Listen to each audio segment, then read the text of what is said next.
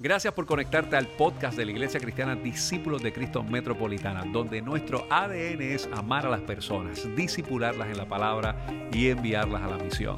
Te invitamos a que permanezcas conectado con este mensaje que sabemos que tiene una palabra de Dios bien refrescante a tu corazón.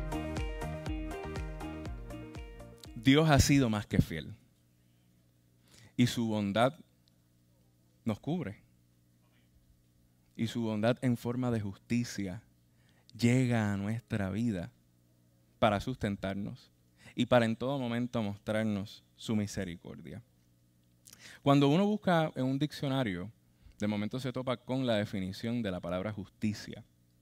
Y justicia la definen como el ejercicio balanceado e igualitario de administrar la ley. Y recientemente, tanto en nuestro país como en el mundo, la justicia se ha exigido para poder manejar algún tipo de tensión.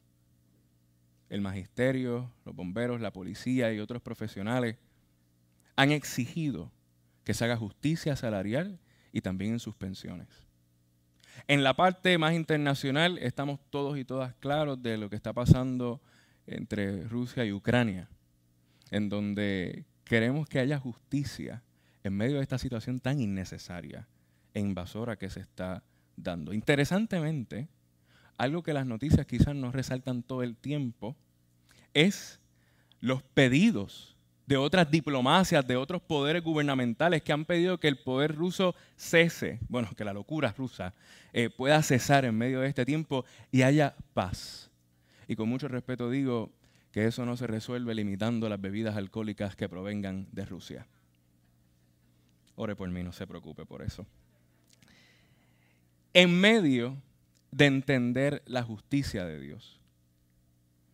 Esto no es misterio, que si yo le pregunto a cada uno de ustedes, vamos a tener aquí ciento y pico de definiciones diferentes de lo que es justicia, de dónde la justicia se da, hasta dónde puede llegar y cómo se manifiesta en nuestra vida.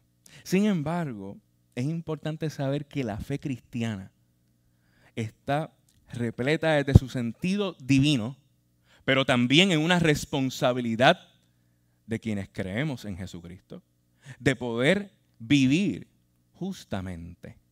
Y en medio de eso, es importante resaltar que cada persona tiene su experiencia con la justicia.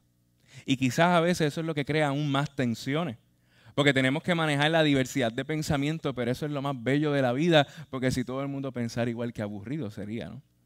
Y en medio de eso podemos disfrutar de que el entendido de la justicia nos une. En vez de dividirnos, en realidad, lo que nos pone es a pensar en otras posibilidades. ¿Por qué? Porque quizás hay personas que la justicia ha bregado a su favor, pero hay situaciones en la vida en donde quizás la justicia todavía no se ha dado o ha bregado en negativo. Lo cierto es que es importante que tú y yo, desde nuestra fe, podamos entender el CDK, que es la justicia en hebreo, que no tiene que ver con que la justicia de Dios crea la guerra, los regaños, el maltrato o la violencia. Todo lo contrario, la justicia de Dios se afirma en la lealtad, en el amor y la compasión. ¿Eso se parece a nuestra justicia? Bueno, vamos a ver.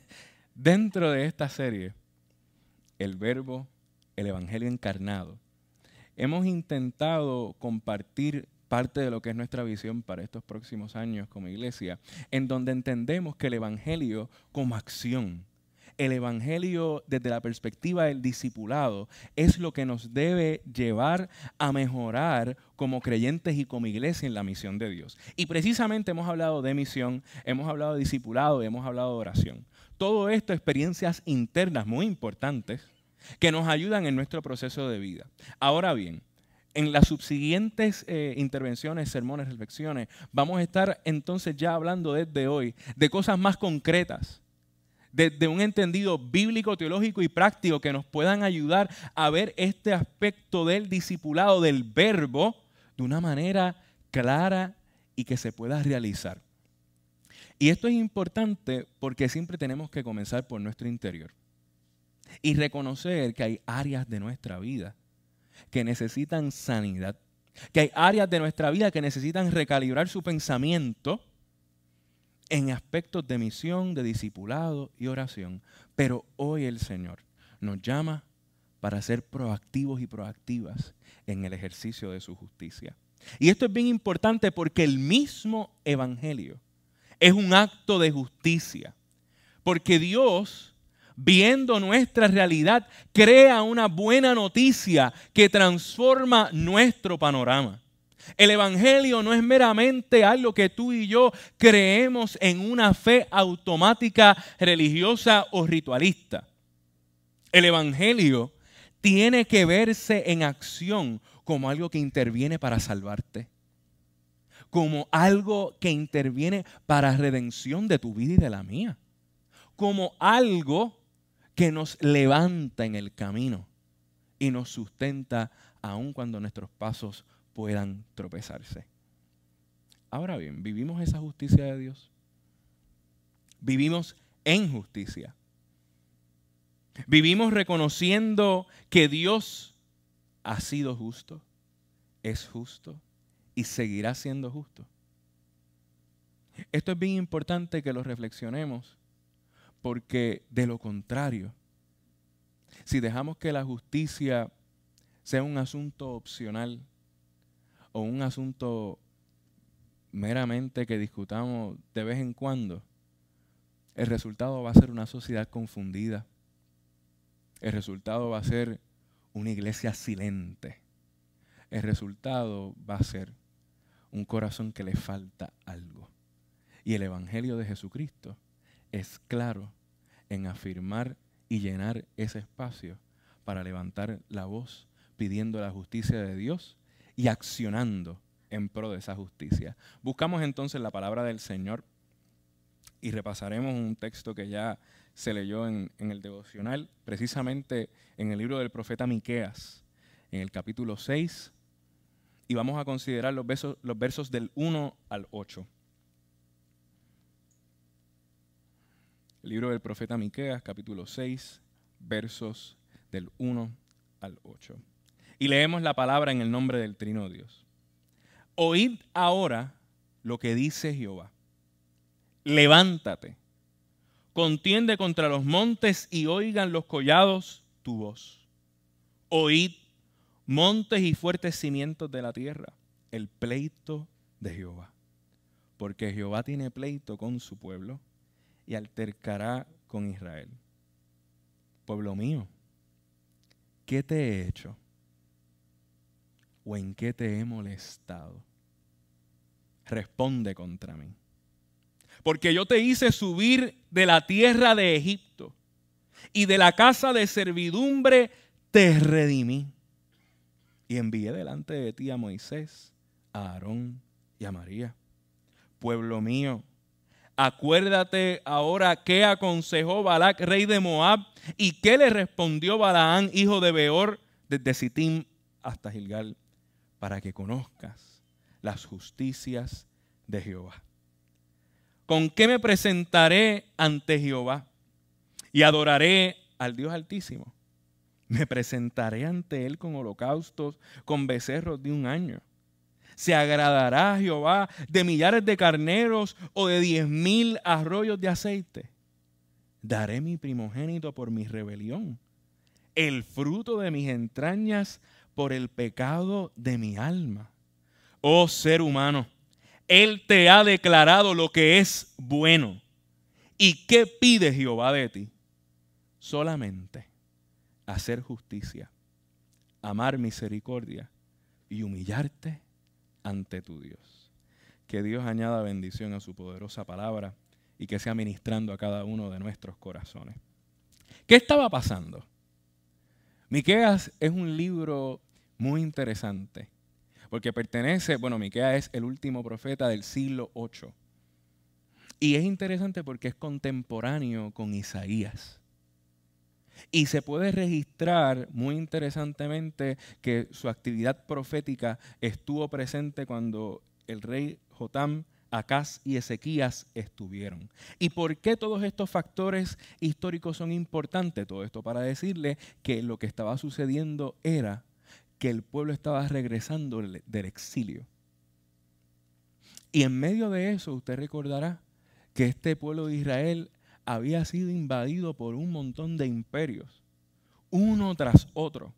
Y en esta ocasión están regresando del exilio con la ciudad en ruinas, con la ley perdida en pedazos, con sus costumbres alteradas, con parte del pueblo en otro lugar, en la diáspora, y con gente regresando, y esto es lo interesante, ya sea a Israel o a Judá, entiendas el reino del norte o el reino del sur, perdidos en el espacio por lo difícil que había sido este proceso post el exilio.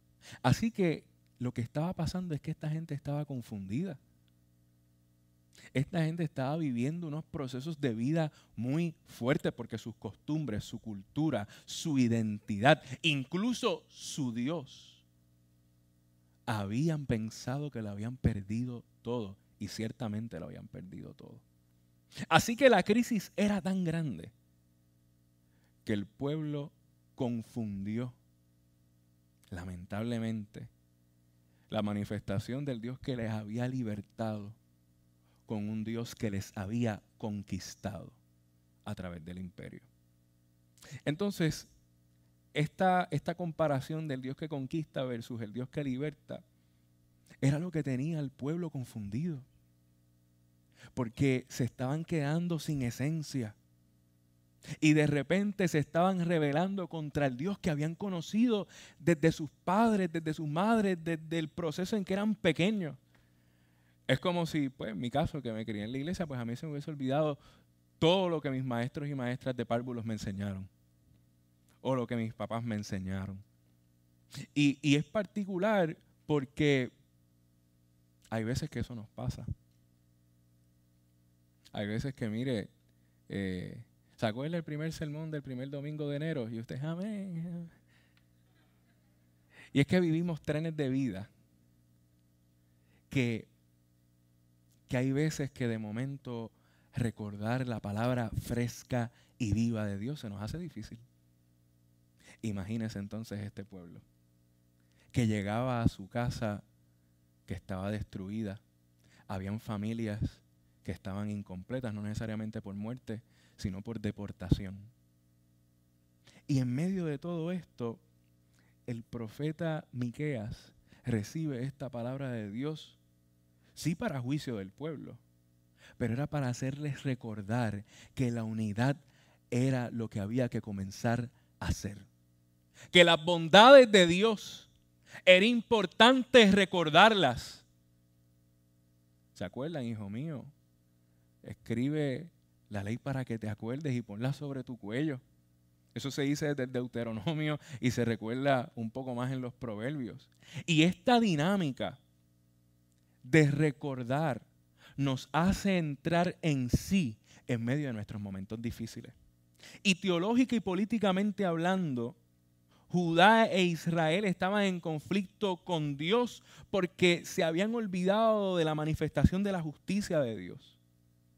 Y de momento, nosotros encontramos muchos episodios en el Antiguo Testamento de lo más interesante. Pero el versículo 3 de Miqueas 6, yo no sé ustedes, pero a mí me vuela la cabeza. Pueblo mío, ¿qué te he hecho? ¿En qué te he molestado?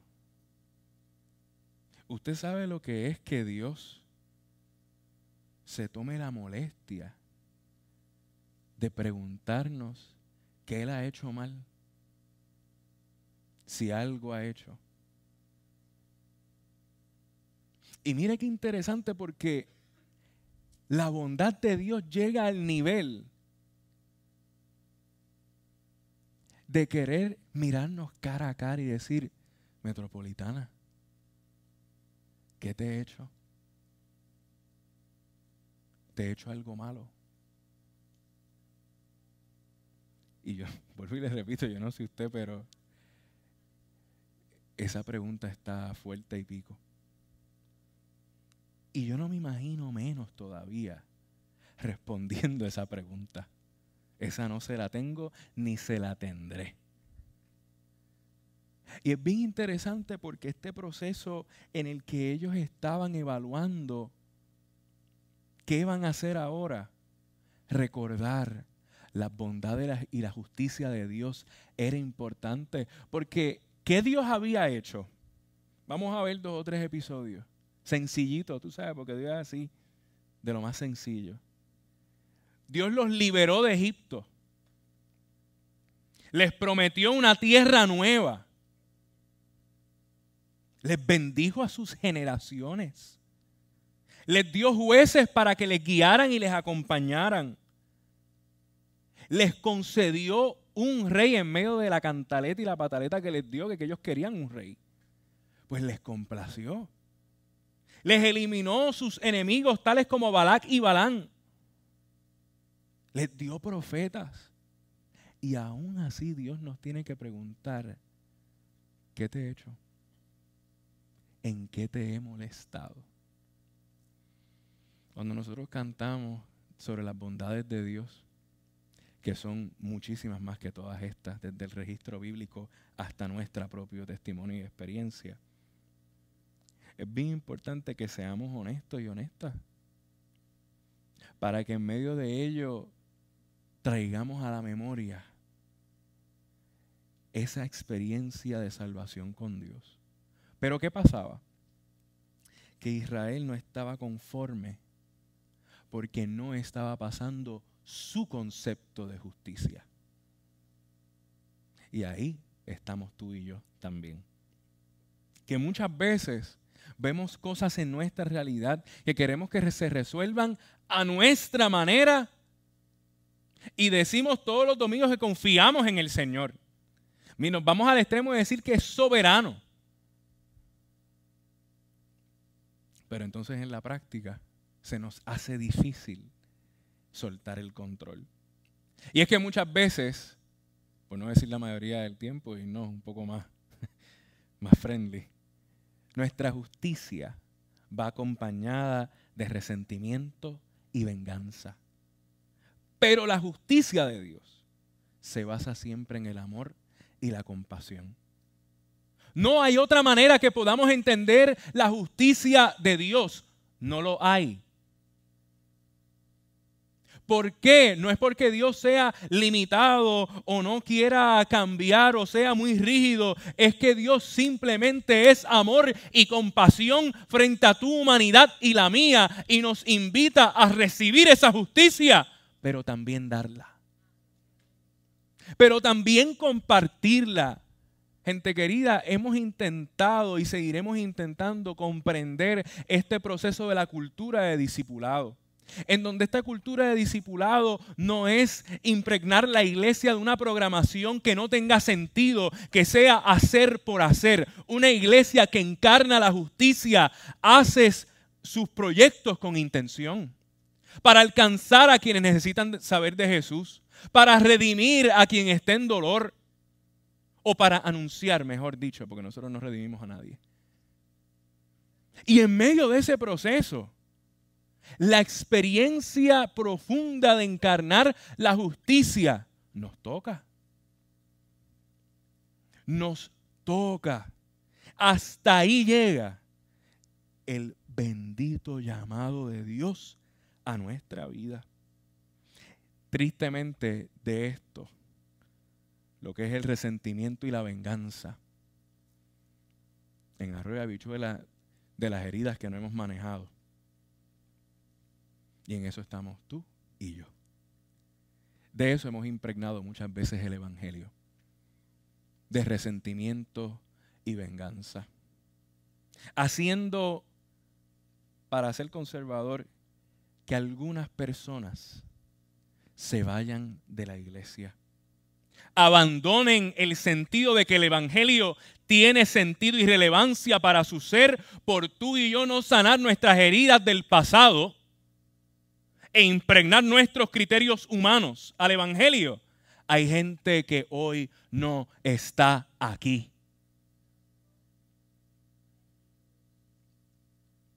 Y desde la perspectiva de la justicia de Dios, eso es contrario al propósito de Dios. Eso es contrario a la soberanía de Dios. Porque recuerde que claro que recibimos la justicia de Dios, pero a ti y a mí también nos toca.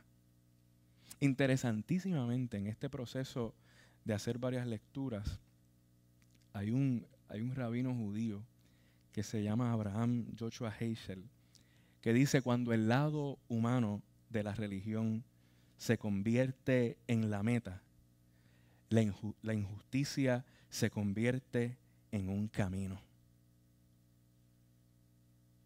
Cuando tú y yo impregnamos el Evangelio de nuestra opinión, cuando tú y yo sopesamos más nuestros criterios, nuestras heridas, que la sanidad espiritual que Dios nos provee, la, injusticia es una alternativa. Y qué triste es que nuestras acciones, nuestro silencio, nuestra omisión, sea lo que cree un espacio de injusticia para las personas. Para hablar de un lenguaje evangélico, para nuestro prójimo. Entonces, tenemos que manejar nuestra conciencia cristiana para que Dios nos siga ayudando a crear una cultura de discipulado que no señala a la gente, sino que las abrace y la acompañe. Ayer tuvimos un retiro precioso en donde se conectaron mentores y personas para discipular, en donde eso es parte de la manifestación de la justicia de Dios donde Dios nos provee a alguien que me acompañe, no para que sea mi despertador, no para que sea un policía espiritual, no para que diga o me señale, sino para que me acompañe. Y en este proceso de cambiar nuestra mentalidad y nuestra cultura eclesial, es importante pasar de la tradición a la transformación. Y ser transformados no es echar toda la basura de lo que se hacía antes. Ojo, no siempre hay un fundamento. Pero en medio de esos procesos, la relevancia del Evangelio, por lo menos al siglo XXI, al 2022, a la realidad de la gente hoy, es un ejercicio de justicia muy importante para que la gente siga viendo que en la iglesia no se congregan extraterrestres, sino se congregan seres humanos para que la gente pueda ser atraída, claro que por el poder sobrenatural de Dios, pero también por nuestra gestión de justicia. Mire, claro que vamos a tener muchas opiniones en este asunto, pero como le dije al principio, usted ore por mí. Una iglesia muy callada es un peligro, ¿sabe? Y no es que estemos dando allí gritos de guerra como los locos es que donde hay injusticia, la señalemos. Donde haya hambre y necesidad por opresión, la señalemos. Porque eso es parte de las cuentas y de la responsabilidad que tenemos delante de nuestro Señor. Y Dios pide justicia porque Dios es justicia. ¿Con qué te vas a presentar delante de Dios, del Dios altísimo. O sea, te vas a limitar a los rituales. A venir los domingos, los miércoles, ¿verdad que sí? Amén. O sea, estaba ahí. Te vas a comprometer, pues mira, sí, ves, a ofrendar por ATH móvil para colaborar, tú sabes. Mire, si hacemos esas cosas porque sí, y no las hacemos por el entendido y la conciencia de justicia, mire, mejor no lo haga. Déjame ayudar, bendito, sí, para, hacer que estoy haciendo algo. No. Es hacerlo con un compromiso y con un sentido de pertenencia y de justicia, porque es lo que Dios reclama. El texto en su esencia, si lo vemos de forma numérica, es sencillo, porque nos pide tres cositas nada más. Hay veces que para hacer otras cosas en la vida tenemos un montón de requisitos y nos volvemos locos y locas para poderlos cumplir. Pero entonces, cuando tenemos que cumplir con la justicia de Dios, es que yo estoy en mi proceso. Voy poco a poco. Es que no. Y de momento es como si Dios tuviera la culpa. Y nos pregunta, por lo mío, ¿te hice algo? ¿Te incomodé? ¿Te hice algo malo? Y lo mayor de esa pregunta es que puede venir en una visión sobrenatural. O nuestra sociedad nos puede hacer esa pregunta. El mundo nos puede hacer esa pregunta. Y yo creo que ustedes me han conocido bastante para saber que cuando yo hablo del mundo, no hablo de, de los perdidos. No, no, yo hablo de donde vivimos. Nos puede venir como esa gran visión, pero también nos puede venir de la gente esa pregunta de la gente que tiene hambre y sed de justicia. Pues precisamente, ¿qué es lo que nos pide entonces el Señor? Número uno, hacer justicia. Esto literalmente significa construirla, diseñarla, manejarla, administrarla, tener una sana mayordomía de la justicia. Siempre que se habla de mayordomía, preferimos hablar de dinero, de salud o de otros asuntos. Hay que saber ser buenos mayordomos y mayordamas de la justicia. Y Dios ha hablado con gente desde el registro bíblico, uno siendo Abraham, otro siendo Moisés, el fervor en la vida de Esther, en donde se tuvieron que mover a justicia para recordarle a un pueblo que no era el Dios del imperio, sino que era el Dios que liberta, el que les acompañaba. Y esta preocupación de Dios de que realicemos, que hagamos justicia, se da porque para que el mundo cambie, la justicia tiene que ser una acción del pueblo, del colectivo, no de una persona nada más, de todos y de todas. Y ya aquí vamos conectando necesariamente con el Evangelio. En Mateo capítulo 6, verso 33 dice, buscad primeramente el reino de Dios y su justicia, y todas las demás cosas os serán añadidas. Y usted y a mí nos entra un fervor brutal. Ave María, y todas las demás cosas me serán añadidas. Qué bueno es el Señor, la prosperidad y todas esas cosas. No. Todas son todas, ¿sabe? Porque es que es un asunto procesal si buscamos el reino de Dios y su justicia, puede venir todo en la vida, lo bueno y lo malo, sea añadido. Pero como hemos buscado el reino de Dios y su justicia, lo podremos enfrentar en el nombre del Señor. Y desde esa perspectiva podemos entonces hacer entender que la justicia es parte de las disciplinas espirituales del pueblo de Dios. Porque se busca el reino para recibir y dar justicia. Desde ya, felicito a todas las mujeres de nuestra congregación y las que nos pueden estar viendo porque el martes es el Día Internacional de la Mujer Trabajadora. Un fuerte aplauso, por favor. Porque ciertamente la labor de la mujer es muy importante. En este país hay que hacer justicia en pro de la mujer. Se hace por la niñez, se hace por los varones, se hace por muchos aspectos. Pero esto es estadística básica. Si la media sigue subiendo de las mujeres que sufren feminicidios, ante eso la iglesia no puede hacer silencio. Y tenemos que buscar justicia para quienes la necesitan. Porque el Espíritu da discernimiento no solamente para ver demonios, el espíritu da discernimiento para ver la necesidad real y vital en la vida. Segundo, nos manda el Señor amar misericordia. Aquí es bien interesante porque en Mateo, capítulo, en Marcos, capítulo 6, versos del 30 al 44, hay un episodio interesantísimo en donde Jesús sale de la barca y hay un reguero de gente. Cinco mil hombres y dice el texto que no se cuentan ni las mujeres ni la niñez. Así que había un montón de gente allí. Y de momento los discípulos ven la hora y dicen, Señor, ya, como que se está poniendo tarde y ya mismo pique el hambre, como en la mañana de hoy, pero ya estamos en ese proceso. Y en medio de eso, Jesús los ve con compasión. Y en el griego de tener compasión significa que los ve de un amor que sale de las entrañas. Y Jesús también te mira a ti y a mí con, compasión, gracias al Señor. Y los ve como que, como ovejas que no tienen pastor.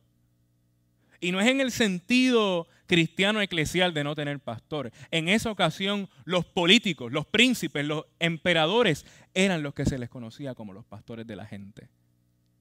Y ellos y ellas estaban desprovistos. Pues Jesús los miró con compasión. Pero los discípulos seguían desesperados con las cosas efímeras. Y decía, Señor, ¿cómo le vamos a comprar comida a toda esta gente? Y él los miró también, asumo que con mucha compasión. Y de la nada llegó un pequeño, un adolescente, con cinco panes y dos peces. Y el resto es historia. La misericordia de Dios no es homogénea, es heterogénea. No es para los iguales, es para las quienes son diferentes. Abróchese los cinturones, ¿sabe? Amar misericordia es con quienes más diferencias tenemos. Amar misericordia es amar y tener misericordia sobre cualquier persona que tenga un color de piel particular, un trasfondo económico particular Amar misericordia tiene que ver con la gente que piensa diferente a ti, a mí políticamente, en su orientación sexual. Amar misericordia tiene que ver con perdonar a ese familiar que todavía no tenemos las fuerzas para perdonarlo o perdonarla. Amar misericordia tiene que ver con ese compañero o compañera de trabajo que tú piensas que te pisoteó Amar misericordia tiene que ver con quizás un líder de la iglesia que te hizo algo y tú todavía no tienes la capacidad de ni mirarlo o mirarle a los ojos. Amar misericordia no es solamente para quienes me caen bien, es para con quienes tengo problemas, literalmente problemas. Pero dice que eso es lo que manda el Señor. Porque cuando mostramos misericordia, estamos creando espacios de justicia y acercando el reino de Dios a la tierra.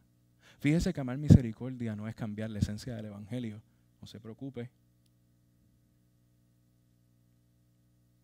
Pero amar misericordia es seguir la línea de justicia del Evangelio.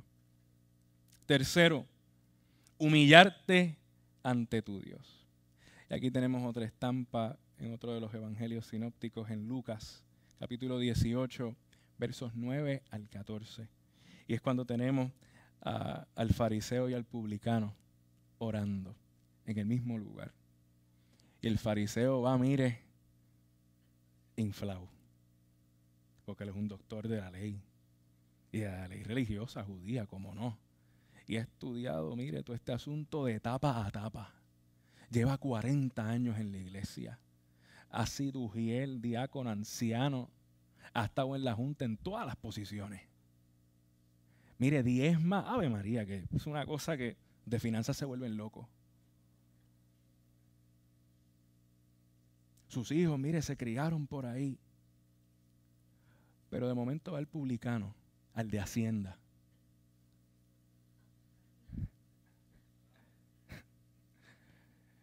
Y dice, Señor, yo no soy como ese. Ese que le cobra a la gente. Yo he dedicado toda mi vida a ti. Y está así de pie para que la gente lo vea y lo escuche. Y de momento el publicano, callado, humilde, reconociendo lo difícil de su trabajo, reconociendo el estigma que hay alrededor de él y de lo que hace. Y dice, Señor, perdóname. Para vivir la justicia de Dios, tenemos que reconocer que es Dios por nosotros y no nosotros por Dios. Y en medio de esta dinámica podremos encarnar la justicia. El pueblo de Israel se había olvidado de la justicia de Dios por haberse aferrado a los poderes de los imperios que les conquistaron. Crearon un Dios imperial, pero se les olvidó que había un Dios que liberta. Y ese Dios que liberta se les reveló a ellos y a ellas y se nos revela a ti y a mí hoy. Para recordarte que Dios te liberta. Para recordarte que Dios te hace justicia. Para recordarte que hoy Dios quiere bendecirte. Bendecirte con su justicia para que no la mantengamos presa aquí con nosotros o con nosotras, sino que sea un espacio de justicia que le podamos proveer a las demás personas. Encarnamos la justicia buscando el reino, amando a las personas y humillándonos delante de nuestro Señor.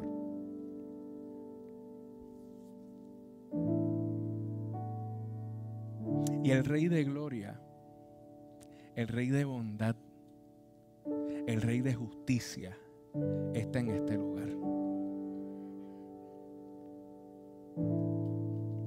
yo quisiera que nos pusiéramos en pie y usted buscara conmigo en la palabra del Señor en el Salmo 24. Bendito el Señor.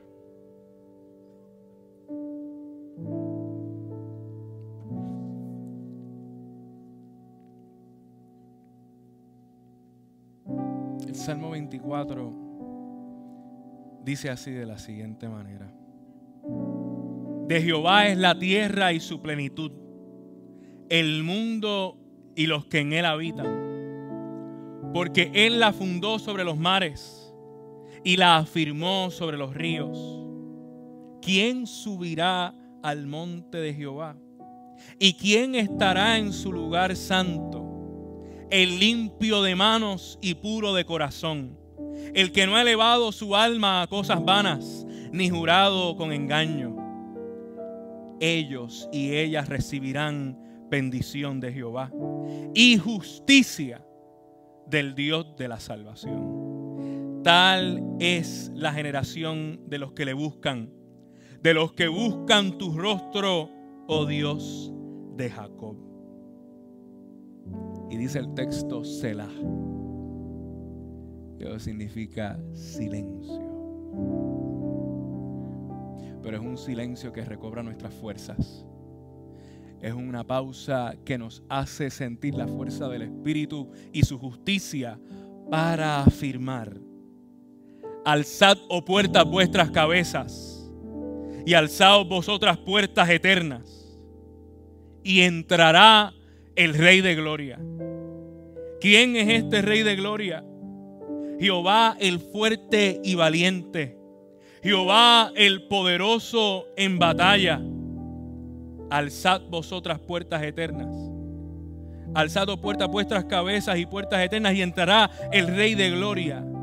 ¿Quién es este Rey de Gloria? Jehová de los ejércitos. Él es el Rey de la gloria. Jehová el Dios de justicia. Jehová el Dios de tu casa. Jehová el Dios de tu familia. El Dios de tus generaciones.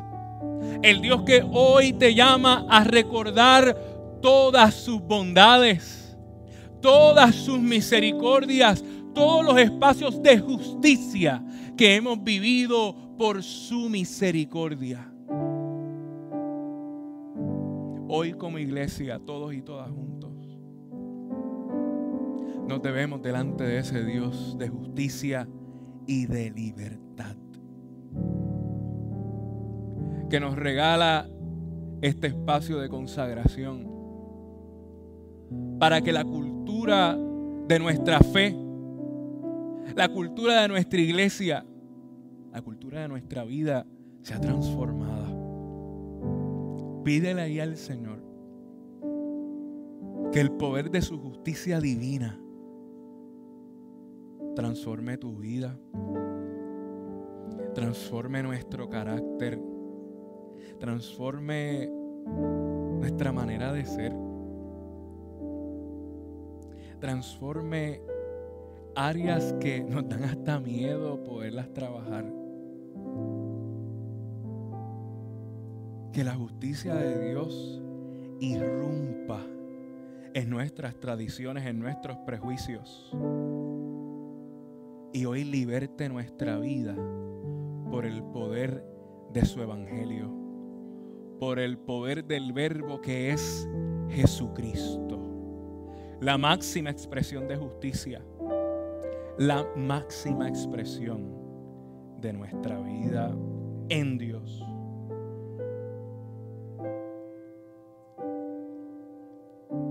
Señor, queremos levantar a ti nuestro corazón.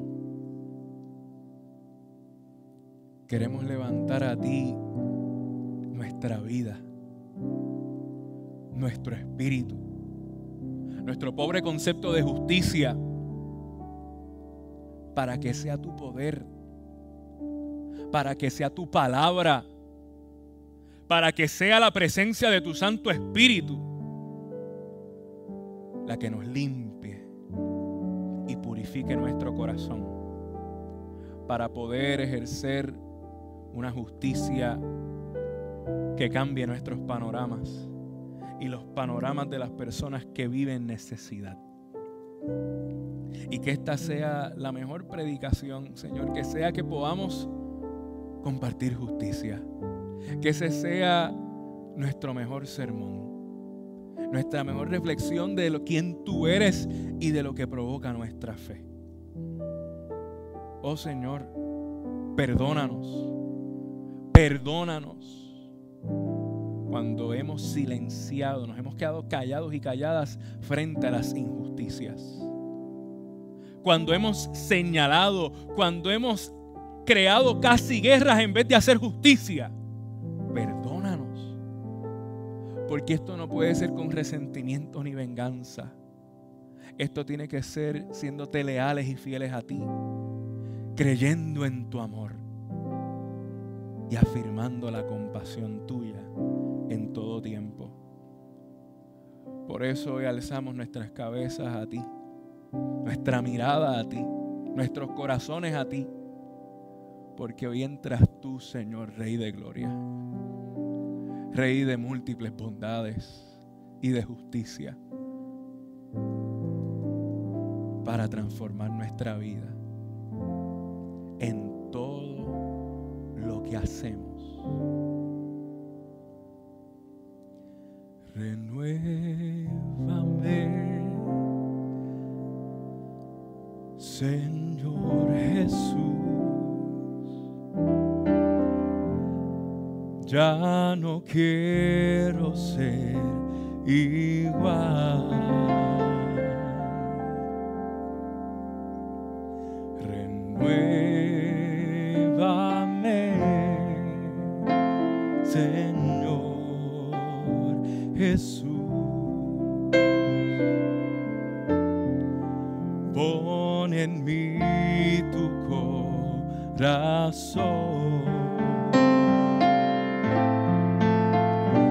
Porque todo lo que hay dentro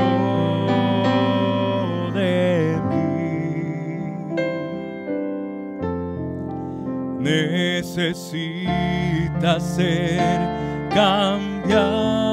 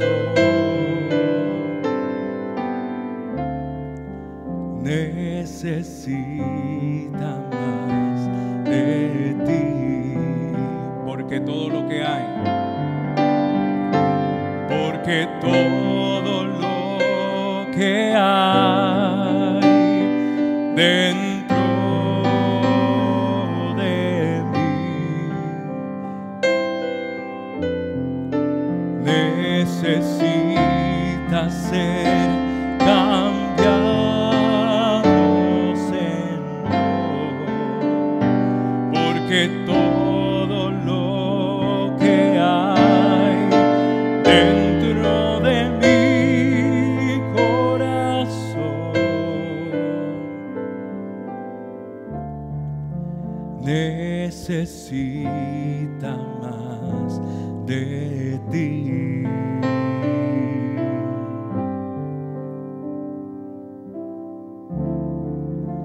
Necesita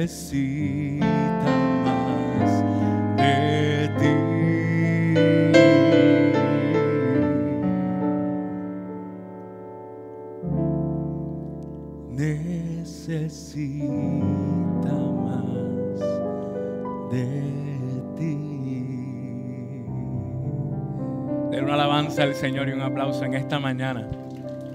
Porque el Dios de justicia, el Dios de gracia, el Dios de múltiples bondades, se manifiesta para restaurar tu vida, nuestras asperezas, nuestras dificultades y proveernos su justicia en esta mañana. Oremos siempre para que el Señor nos renueve en medio de nuestra vida. Gracias por haberte conectado a nuestro podcast de la semana de la Iglesia Discípulos de Cristo Metropolitana. Te invitamos a que continúes conectado con nosotros en nuestra página de internet que es www.icdcmetro.com y que sigas compartiendo este mensaje a través de Facebook, Twitter, YouTube e Instagram. Gracias por haber estado con nosotros. Dios te bendiga.